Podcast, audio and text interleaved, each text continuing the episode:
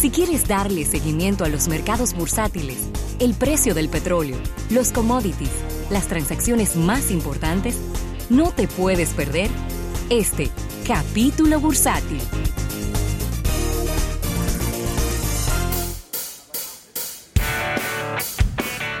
Mire, agradecer como cada día a nuestros amigos del Banco Popular. Banco Popular a tu lado siempre. Mira, Rafael, y buenas noticias para T-Mobile y para Sprint, ya que un juez federal acaba de aprobar la fusión entre ambas empresas, eh, después de que había sido rechazada por unas preocupaciones de la ley antimonopolio. En el día de hoy eh, estamos hablando de los operadores de telefonía móvil número 3 y número 4 por su tamaño y su cantidad de clientes en los Estados Unidos, eh, ¿verdad? Ya que ellos tuvieron durante dos semanas en el mes de diciembre, estuvieron en un juicio, ¿no? Y tanto T-Mobile como Sprint estuvieron argumentando que esta fusión será mejor para poder competir con, lo, con Verizon y con ATT y que va a estar creando una compañía más eficiente y con precios más económicos y con internet más rápido. Eh, tanto en el estado de California como en Nueva York, eh, ellos fueron, se depositó esta, vamos a decir que sería como una, ¿cómo se llama eso? De este lado del mundo. Bueno, un documento para detener la fusión entre ambas empresas, ¿no? Por ahí anda la cosa. Entonces ya, eh, pues ya parece que este juez federal, pues le ha dado el visto bueno para que ellos sigan adelante con la fusión. Vamos a ver qué tiempo se va a tomar esto y en qué tiempo ya veremos una empresa, no todavía yo no, no sé si se va a llamar T-Mobile Spring o Spring T-Mobile o si va a tener un, un, nombre, un tercer nombre, lo cual no haría muy mucho, largo eso. no haría mucho sentido T-Mobile util- Spring. utilizar un tercer nombre. No tiene sentido. No, porque ya ellos han construido Claro. una reputación corporativa y Son no- dos marcas muy fuertes. y no tendría mucho sentido, pero hay que elegir una.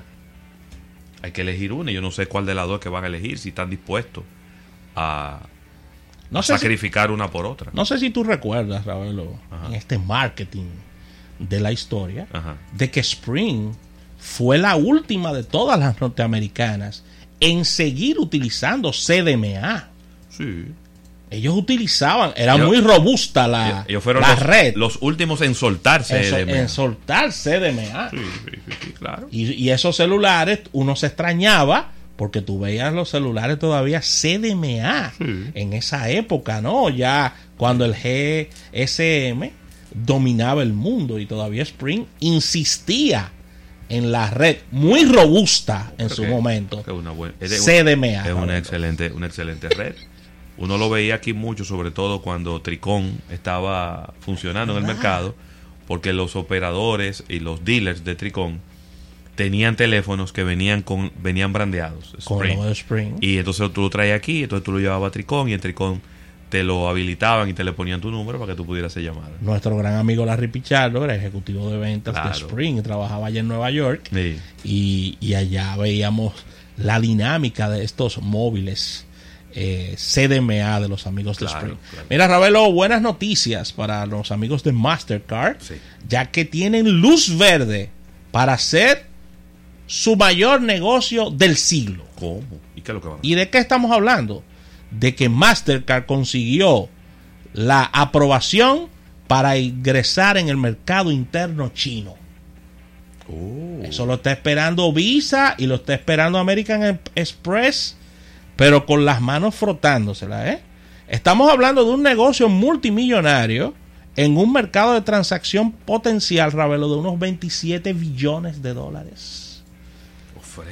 China es un mercado vital para nosotros. Había, había dicho a mediados de enero eh, Third Eisen, quien es el vicepresidente de comunicaciones de Mastercard, y se está haciendo todo lo posible para conseguir la licencia necesaria para poder operar en China a nivel nacional. Ya este permiso llegó y es a la primera empresa de este tipo que le llega una aprobación de este estilo. Wow. Estamos hablando de que China ha aumentado de manera efectiva sus movimientos, sus transacciones y eh, Next Union Clearing Corp, la empresa basada en el gigante asiático que controla Mastercard, necesitaba completar una serie de requisitos que ahora ya han sido aprobados por el Banco Popular de China y ya están aprobados para que Mastercard sea parte de este engranaje.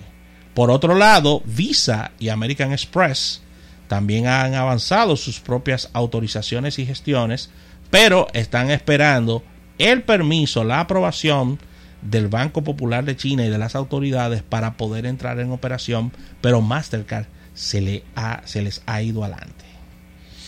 Así que tremenda, tremendo paso de, Mm. de Mastercard en, en este en este momento, si bien es cierto que hay Yo mucha incertidumbre con la economía china, Yo quiera que eso no le traiga problemas con Trump. ¿eh? a Mastercard. Puede poner creativo. Pero es verdad, es verdad, mira, yo no lo había pensado eso. Problemas con Trump. Mastercard es muy fuerte en Europa. Claro. Visa domina Estados Unidos. Sí. Es sabido, Sí, sí, ¿no? Pero tiene sentido lo que dice Ravelo. Se puede poner creativo Trump. Ahora él no puede subir, Trump no puede subir la- las cuotas de, de intereses. ¿Por dónde tú crees que pueden venir los problemas? No, no. ¿Eh? Hay muchas maneras. Te voy a poner una sencilla. Como un ejemplo, por Te voy a poner una sencilla. En una rueda de prensa, Cuidado. que el presidente diga, nosotros estamos preocupados porque hay una empresa procesadora de tarjeta de crédito y de transacciones que está compartiendo los datos de sus clientes con el gobierno chino. Ahí mismo se complica. la Ahí cosa. mismo se, ahí mismo se complica. Sí. Mira, ¿qué era lo que estaba ocurriendo en, en- en China? Las grandes operadoras de tarjetas estadounidenses vienen trabajando con sus marcas desde hace tiempo con bancos chinos, pero hasta ahora solo pa- para transacciones que los consumidores asiáticos realizan fuera del país, no internamente en China. Sí. Entonces eso es lo que va a ocurrir ahora. Mira, cuando yo estuve en China, por ejemplo, tú no podías usar tarjeta de crédito que no fuera de China. ¿Y quién pagaba? La Digo, una, traductora. una tarjeta de crédito internacional. Sí. Había que llevar dinero en efectivo. Dinero en efectivo. O una tarjeta que fuera emitida por un banco de China. Míralo ahí el problema. Claro, yo te estoy hablando de hace más de 12 Sí, sí, años sí, de sí. eso, 10, 12 No, años. pero el problema, el problema sigue. Porque mira aquí la solución, donde Mastercard, ya Ravelo puede ir con su Mastercard y pagar en China. Antes no lo podías hacer. Te estoy hablando. Así que Vamos a ver, vamos a ver. Ojalá que eso siga adelante y que también se sumen otras procesadoras. ya se metió a Trump en el lío. Yo te dije, ¿Eh? todo lo que huele a China, tú sabes que él, él de una vez mete la cuchara.